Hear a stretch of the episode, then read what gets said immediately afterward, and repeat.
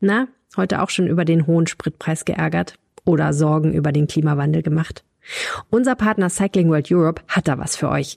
Europas Ausstellung für feinste Radkultur kommt vom 18. bis 20. März auf das Areal Böhler in Düsseldorf und lädt euch ein, tief in die Welt des Fahrradfahrens einzutauchen. Für eure persönliche Mobilitätswende. Lasst das Auto stehen, kommt zur Cycling World. Mehr Infos auf cyclingworld.de. Und jetzt viel Spaß beim Aufwacher Podcast. In Krisensituationen sind Führungspersönlichkeiten für die Menschen wichtiger denn je. Das gibt den Menschen so ein Sicherheitsgefühl, wenn sie wissen, wer sich jetzt um die Dinge kümmert. Und ähm, deswegen kann das gut sein, dass dieser Amtsbonus jetzt noch so ein bisschen ausgebaut wird. Das könnte Hendrik Wüst bei der Landtagswahl im Mai in die Karten spielen. Wie ist die Stimmung in Nordrhein-Westfalen? Wir schauen uns heute aktuelle Umfrageergebnisse aus dem NRW-Check an. Rheinische Post Aufwacher. News aus NRW und dem Rest der Welt. Mit Paula Rösler. Hallo, schön, dass ihr zuhört.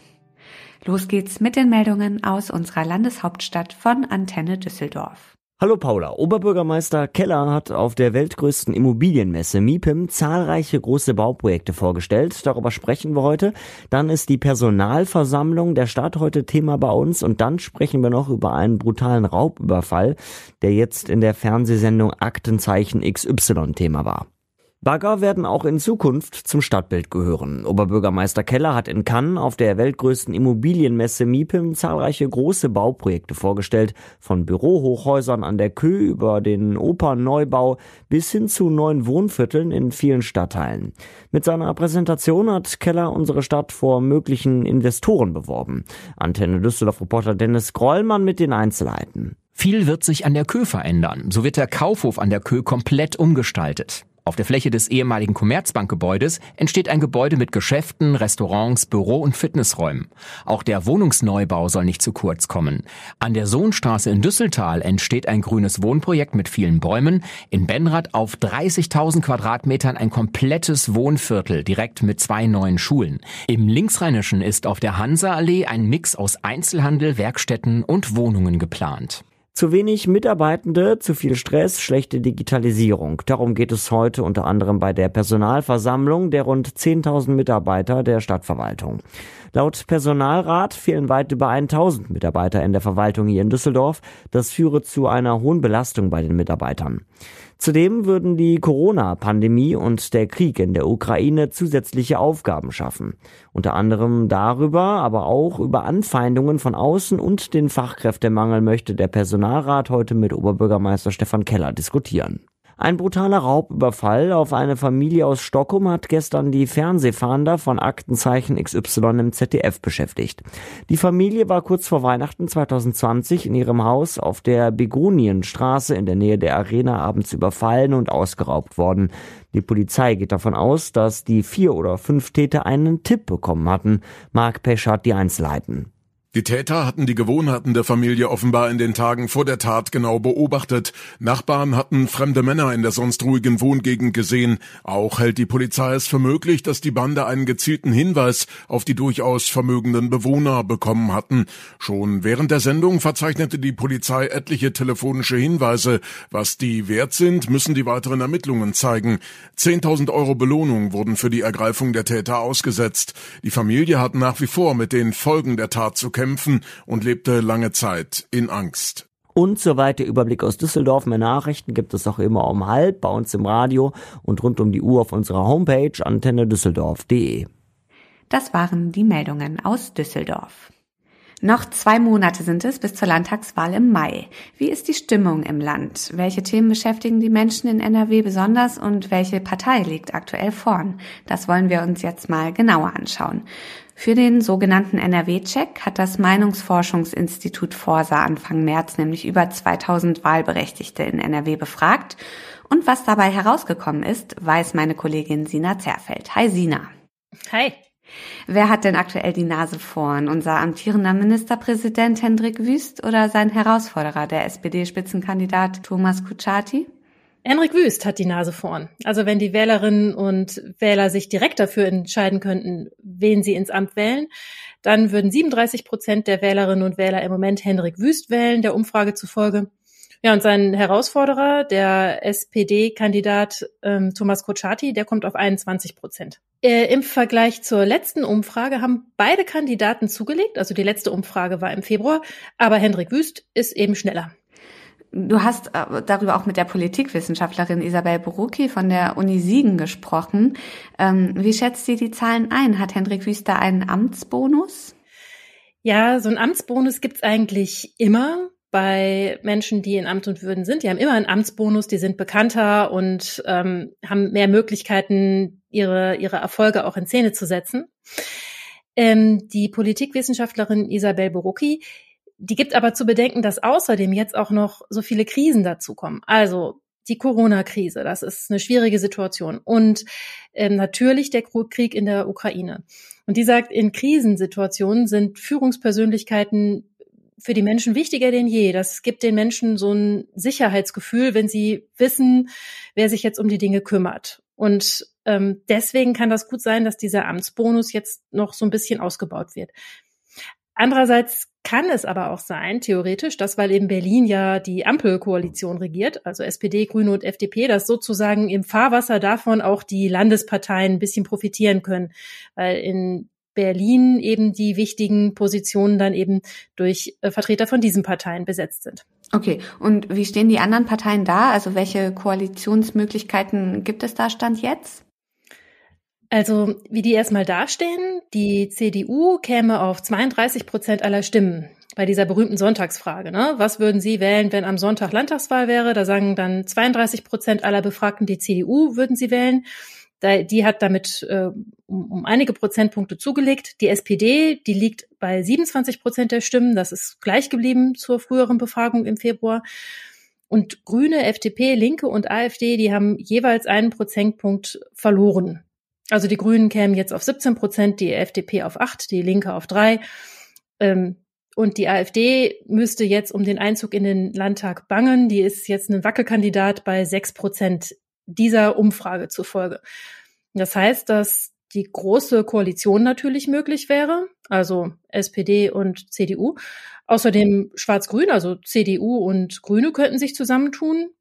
Oder eben auch eine Ampelkoalition, so wie im Bund, also SPD, Grüne und FDP. Das würde nach den, ähm, nach den jetzt vorliegenden Umfragewerten würde das möglich sein. Okay, also aber eine Fortsetzung der schwarz-gelben Regierung wäre dann demnach nicht möglich. Wie bewerten denn die Menschen die Arbeit der amtierenden Landesregierung? Genau, das wäre nicht möglich, dass es so weitergeht. 46 ähm, Prozent der Befragten sagen im Moment, dass sie mit der Arbeit der Landesregierung zufrieden sind. Das ist ein steigender Wert auch. Hm, noch mehr Menschen, nämlich 49 Prozent, sagen, dass sie ausdrücklich nicht zufrieden sind. Also die sind unzufrieden oder sehr unzufrieden. Mhm. Im NRW-Check werden die Bürgerinnen und Bürger ja auch gefragt, was momentan die größten Probleme sind für Nordrhein-Westfalen. Wie schaut es da derzeit aus? Als größtes Problem wird immer noch die Corona-Pandemie wahrgenommen. Das wurde in den häufigsten Fällen genannt. Mit 36 Prozent aller Befragten haben gesagt, das gehört zu den drängendsten Problemen in NRW. Was ich sehr interessant finde, ist, wie schnell das allerdings an Gewicht verliert. Also äh, im Februar haben noch 56 Prozent aller Befragten gesagt, das wäre eines der drängendsten Probleme und im Dezember war es 64 Prozent aller Befragten. Als zweitwichtigstes Problem wird der Krieg in der Ukraine genannt. Und fast gleichwertig daneben, also das Feld fächert sich jetzt so ein bisschen auf inzwischen. Es gibt nicht mehr das eine Problem Corona, sondern an zweiter Stelle den Krieg in der Ukraine und fast gleichwertig daneben steht das Thema Verkehr und Mobilität und dicht dahinter kommt das Thema Bildung und dann das Thema Klima- und Umweltschutz, die liegen gleich auf.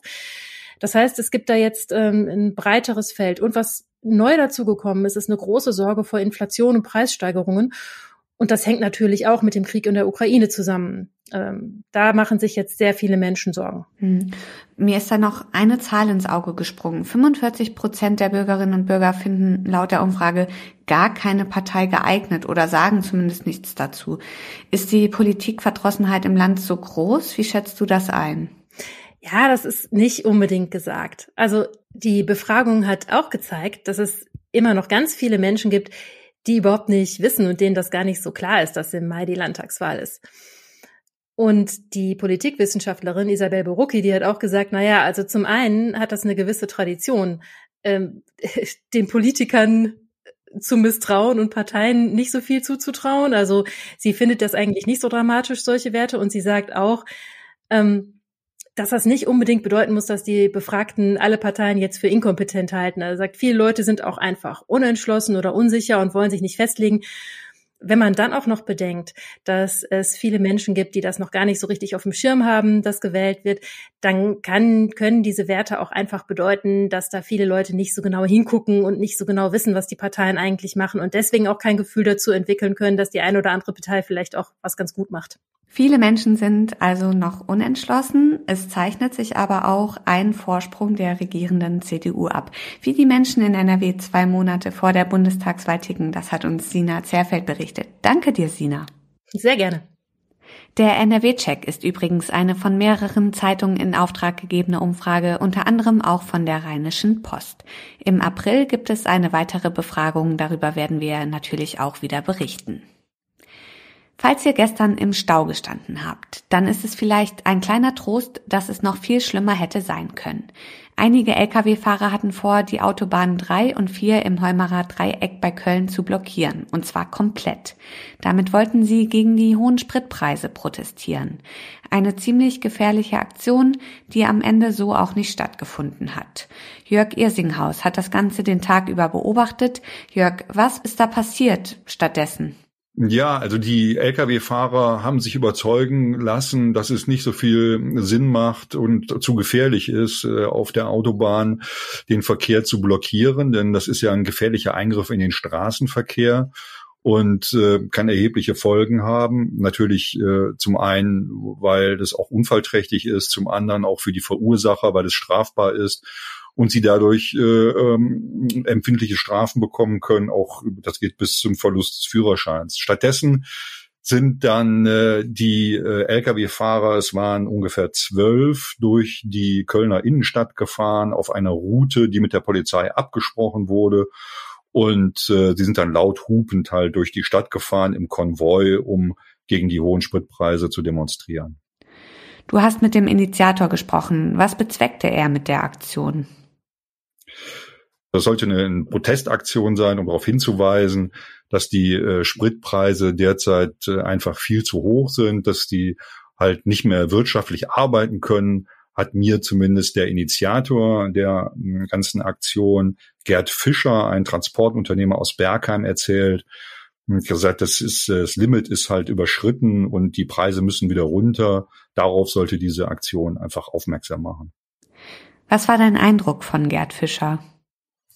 Ja, das ist natürlich am Telefon immer schwer zu sagen. Ich glaube schon, dass er sehr angefasst ist von der ganzen Problematik. Äh, aber ich kann das auch nicht überblicken, inwieweit er ähm, da die Gesamtzusammenhänge richtig bewertet.